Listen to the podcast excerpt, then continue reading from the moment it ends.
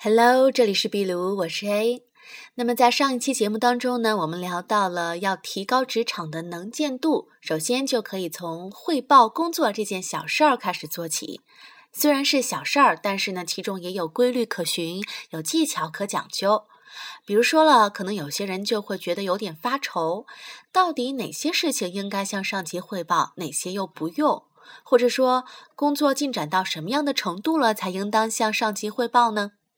我们就接着往下聊。首先，第一点，在做好工作计划的时候，立即向上司汇报，这样呢，可以让上级了解计划的内容，从而提出合理化的建议或者是意见。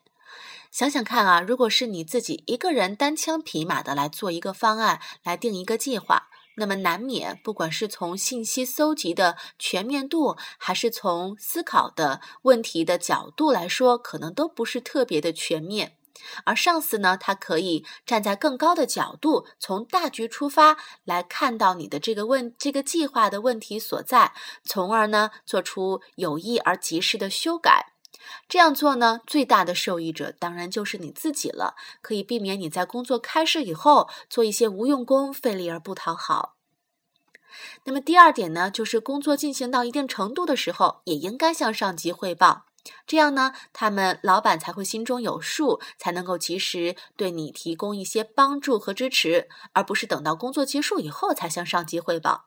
你想啊，工作都已经结束了，如果顺利那还好。那万一进展不顺利呢？这个时候再要去做一些弥补的措施，可能已经为时太晚了。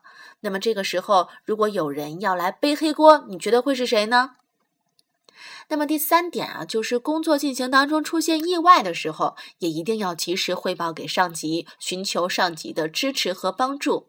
因为一般情况下，上级的决策能力、对形势的判断能力，包括他的资源、他的人脉，总是要比我们要更多一些啊，更胜一筹，更有丰富的经验一些。那么在遇到困难、遇到意外的时候，寻求上级的帮助来说，胜算也更大一些。那么第四种情况需要记住，一定要给上级汇报的就是，当你需要做出超出自己权限以外的决策的时候，一定要记住请示上级的意思。一方面呢，这样可以表示对上级权威的尊重；另外一方面呢，也能够让你不必承担不必要的责任。那可能如果是工作了几年的老员工，他们就会觉得，嗯。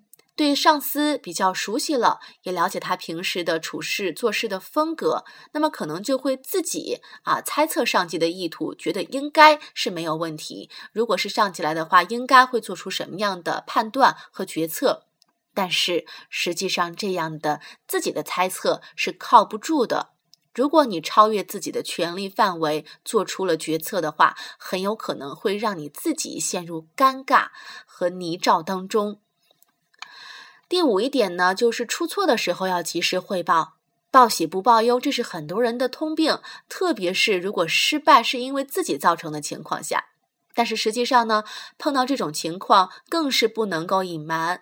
不好的消息越早汇报越有价值，因为能够有利于公司可以及早采取相应的应对策略来亡羊补牢。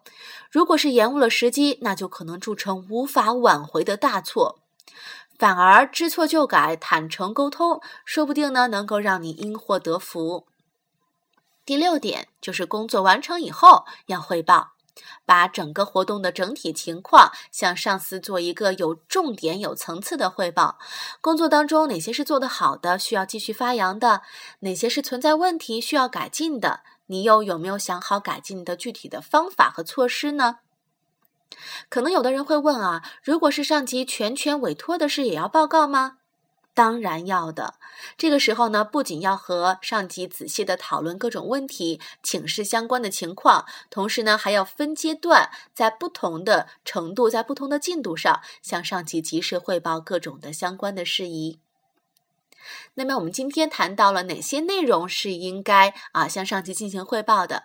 在下期节目当中，我们接着聊应该挑选什么样的时机来做汇报工作。今天就是这样了，拜拜。